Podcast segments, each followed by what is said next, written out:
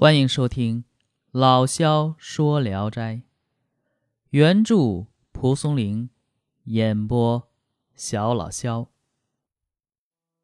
今天讲的这一篇，名字叫《番僧》。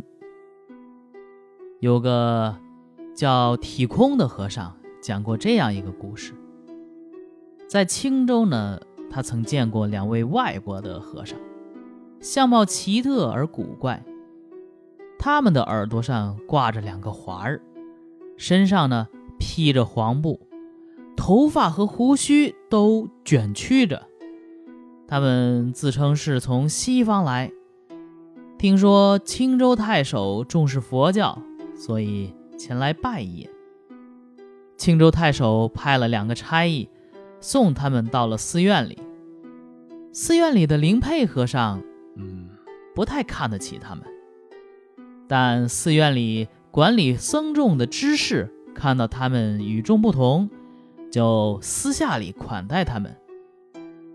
两位外国和尚就在那里住下了。有人问他们说：“西方有很多奇人，罗汉是不是也有奇怪的法术啊？”一位和尚呢，微微一笑，把手从袖子中抽出。他的掌中托着一个小塔，有一尺多高，玲珑可爱。寺院墙壁的最高处呢，有一个小龛。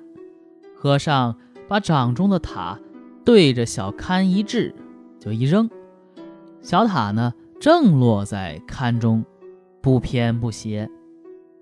人们看到塔上有舍利在熠熠发光，照的呢。满是生辉。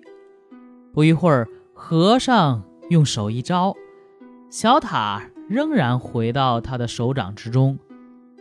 另一个和尚呢，则袒露臂膀，有时伸长左臂，有六七尺长，可是呢，右臂却缩没了。然后呢，他又伸出右臂，也和左臂的情形一样。好。这个故事就讲完了啊！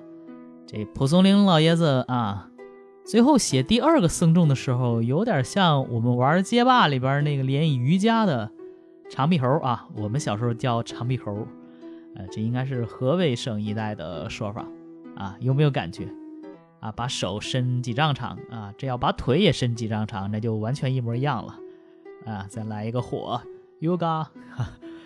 呃，中国有句俗话呢，说外来的和尚会念经，但是呢，你做到这一步并非易事啊，也是需要一些主客观条件的。